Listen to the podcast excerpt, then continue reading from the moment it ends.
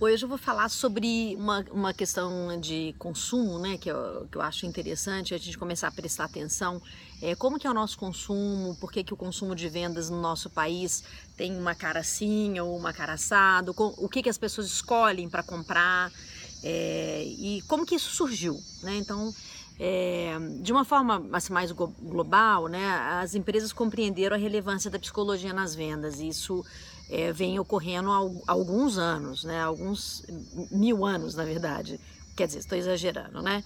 Mas é, aconteceu já há bastante tempo e a figura-chave nesse, senti nesse sentido foi Eduardo Bernays ele nasceu em 1891, morreu em 1995 e ela, ele foi um dos teóricos fundadores é, da propaganda, das relações públicas da publicidade. Ele era um cara importante nesse sentido. Ele era sobrinho do Freud e usou os conceitos da psicanálise para abordar o que ele chamava de problema de construir o consenso é, numa sociedade democrática. Ele foi consultor é, de grandes campanhas publicitárias, como, por exemplo, Dodge, Procter Gamble, General Electric, Cartier, Prada.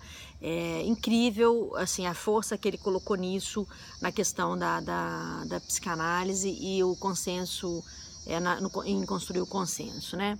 E ele tem uma frase que eu vou ler para vocês, do livro dele Propaganda, que foi escrito em 1928 que ele fala o seguinte: a manipulação consciente e inteligente das opiniões e dos hábitos organizados das massas é um elemento importante na sociedade democrática. Aqueles que manipulam esse mecanismo imperceptível constituem um governo invisível, que é o verdadeiro poder governante de nosso país. Veja a seriedade é, disso e como muitas pessoas hoje estão sofrendo é pelo excesso de consumo. Essa semana eu publiquei um livro chamado Excesso. Oh, desculpa, um texto chamado Excesso. Olha, o homem inconsciente aqui trabalhando. Estou escrevendo um livro que sai em fevereiro.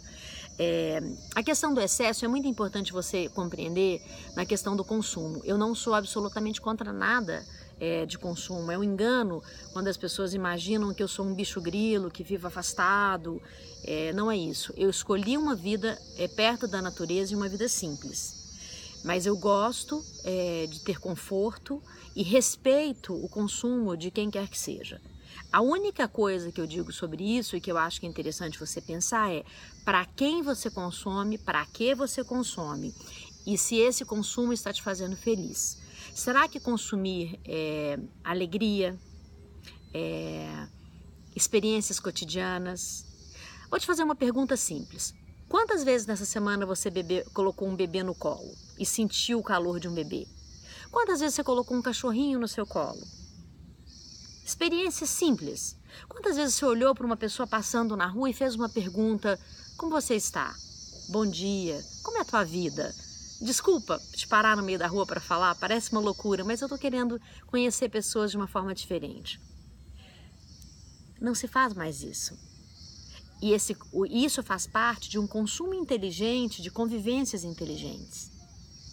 Eu acho que o exercício que eu posso propor para você é, dessa vez é saia experimentando coisas muito simples da vida: sabores, olhares, contatos, coisas que muito provavelmente quem fazia eram nossos ancestrais. Experimente uma vida ancestral por uma semana e me conta como foi sua experiência. Eu sou a Flávia Lippe, estou aqui nessa proposta de falar sobre o cotidiano de nossa vida, a equação cotidiana que nos faz viver. Obrigada por me, por me assistir, por me ouvir, por me compartilhar. Vai lá, tem áudio, tem vídeo no YouTube, tem texto no Medium. Me ajuda a espalhar boas ideias e me dê boas ideias para que eu espalhe também. Obrigada.